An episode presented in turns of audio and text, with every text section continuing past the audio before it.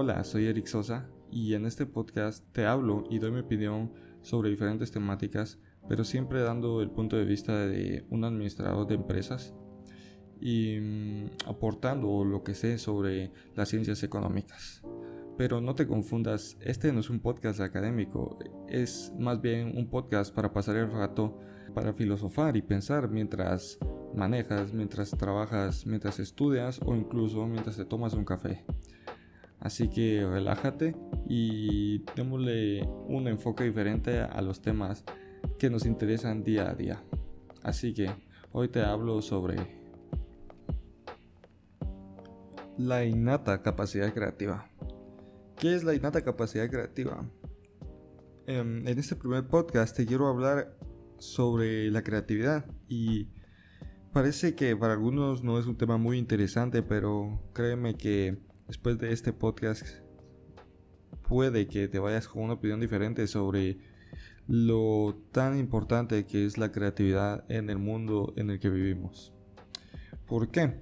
Em, tomamos desde un concepto muy básico, que en este caso lo obtuve de Wikipedia, la fuente más fácil de tener información, pero mm, que no por ser fácil está alejado de la realidad. Así que escuchemos lo que dice. Dice que la creatividad es la capacidad de crear nuevas ideas o conceptos, nuevas asociaciones entre ideas o conceptos ya conocidos. Em, ¿Qué te puedo decir sobre la creatividad que, que em, no hayas entendido el concepto? Pues es fácil saber que es conectar nuevas ideas, crear nuevos conceptos y mm, trasladar nuevos conceptos, e hilarlos con otros. ¿Por qué considero que la capacidad creativa es tan importante hoy en día? Y aquí va el punto de vista que yo le quiero dar a todos los temas en este podcast, que es unirlo con la, con la administración de empresas, con las ciencias económicas, con economía.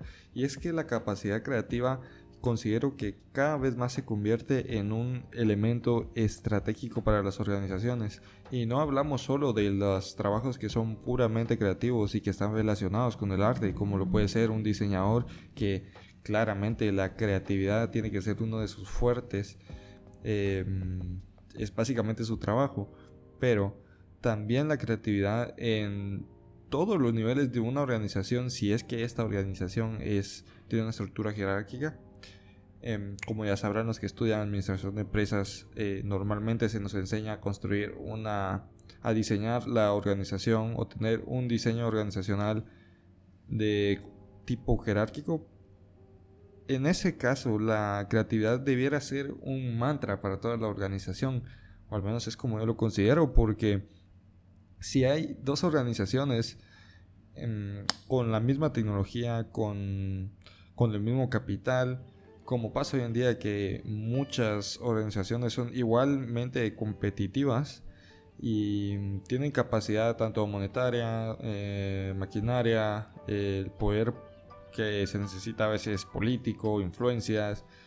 Em, ¿Qué diferencia a estas dos organizaciones? Pues considero yo que la diferencia está en el talento humano y el talento humano es el que puede ser creativo, aunque cada vez estamos un poco más cerca de que las computadoras eh, sean creativas con la inteligencia artificial, pero em, creo que todavía no hemos llegado a ese punto. Así que eh, enfoquémonos ahora en el talento humano que es tan importante que tenga la capacidad, la creatividad de crear, eh, la creatividad que es la capacidad de crear nuevas cosas, de hilar nuevos conceptos.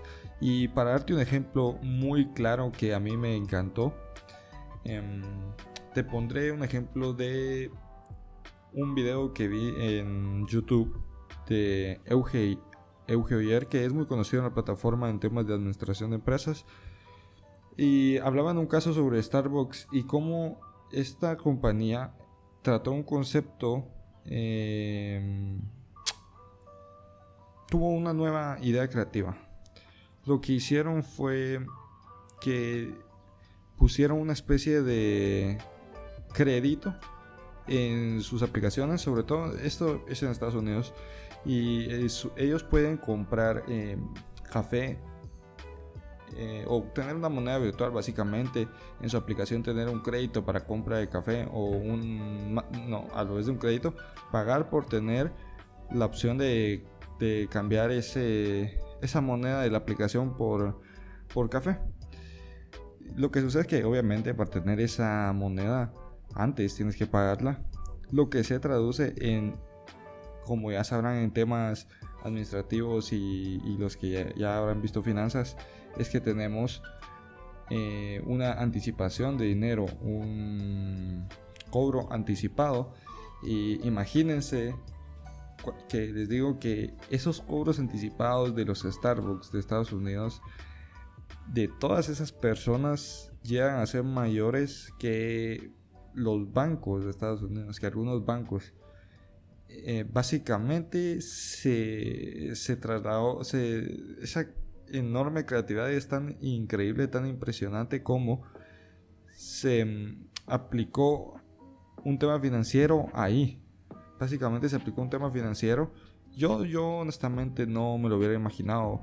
¿Y por qué es tan increíble que hayan tenido tantos cobros anticipados? Pues que una empresa de restaurantería como es Starbucks, no tiene las mismas obligaciones que un banco, más sin embargo, tiene más capitalización que los bancos, funciona como un banco porque las personas si quieren ese crédito se lo eh, ese, ese, monto que ya tienen en sus cuentas de Starbucks se lo pueden dar a otras personas, eh, le pueden dar café a otras personas, básicamente un sistema de pagos en café, pero que para la empresa se convierte en cobros anticipados. Y que un banco si hiciera esto Mm, realmente no podría utilizar esa gran cantidad de dinero para financiarse ellos mismos, para financiar más operaciones porque ellos trabajan bajo regulaciones que les obligan a tener cierta cantidad de dinero de cada persona en una cuenta bancaria, cosa que Starbucks al no ser una un banco o una entidad financiera en teoría no tiene la obligación de de hacer lo mismo que los bancos, pero sí tiene la capacidad de, poder tomar ese dinero para financiarse. Y imagínense, imagínense todo el financiamiento que pueden obtener solo a base de, esos créditos de café. El único problema fuera que todas las personas em, quisieran, como en el sistema bancario, ¿no? Tomar café, todo, liquidar todo su, su, monto y, y cambiarlo todo por café en un solo momento o algo así. Pero cosa que puede llegar a ser un poco complicado, considero yo.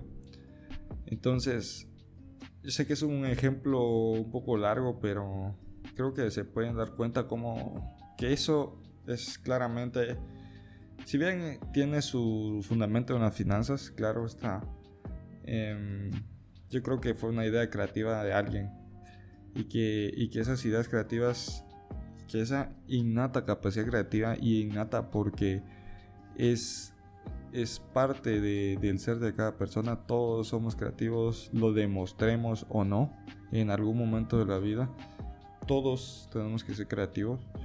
Em, esa creatividad se puede aplicar en muchas esferas de la vida, en los y en los negocios no es la excepción. De hecho, creo que es donde más importante es. Tal vez las empresas que sobresalen cada vez más. Em, repito, ya no es por, por su financiamiento. Es por su por ejemplo, en este caso de Starbucks, pues puede sobresalir por su financiamiento, pero la base o de donde proviene esa idea, em, claramente tuvo que haber sido alguna persona. Entonces, es muy importante la creatividad. Eh, y yo la considero una parte muy importante de mi vida. De hecho, es algo que yo me repito constantemente. Me digo yo a mí mismo, eh, capacidad creativa. Y, también este concepto viene de, y esto lo comento rápidamente, viene de un economista, aquí yo se lo escuché, que mm, si no estoy mal lo, lo extrajo de, de la teoría de la acción humana de Ludwig von Mises, que es un tratado de economía en el cual se trata la economía como la práctica del ser humano. Entonces, todo lo que limita al ser humano, dice ahí, o para resumirlo yo de alguna forma, todo lo que limita al ser humano limita su capacidad creativa. Y si limitas su capacidad creativa, yo creo que ahora, mm, sin nuestra, si nos limita nuestra capacidad creativa, no, no es posible que nos superemos. Sobre todo ahora que, que, la capacidad creativa creo que está encima de, de como lo era antes un conocimiento, un conocimiento técnico, eh, la educación, que también es súper importante, pero, pero que la capacidad creativa también es un extra, un agregado que nos ayuda a competir y no solo a competir, también yo considero que a vivir. Em, y me gustaría hacer un podcast hablando rápidamente sobre la competencia, pero eso será para la siguiente.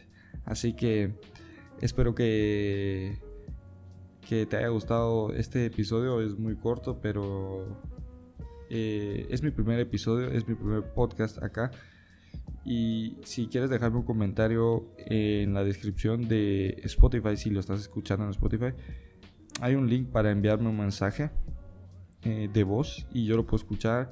Puedo escuchar un tema que me pueda sugerir para comentarlo aquí que me encantaría. Y si quieres compartir esto con tus amigos, o en donde quieras, la verdad que estaría muy feliz. Y espero que hayas aprendido y que tengas una nueva percepción de que cuando te digan que es la creatividad, mm, no creas que es algo de, de los que dibujan, como si lo ven algunas personas, no. La creatividad es algo demasiado importante lo que pasa es que a veces eh, no le llamamos creatividad al, ingenio o algo así, pero tiene su cierto... Yo creo que el ingenio puede ser creativo, es como que están enlazados. Así que mm, termino el episodio de hoy y muchas gracias por escucharme. Nos vemos a la próxima. Adiós.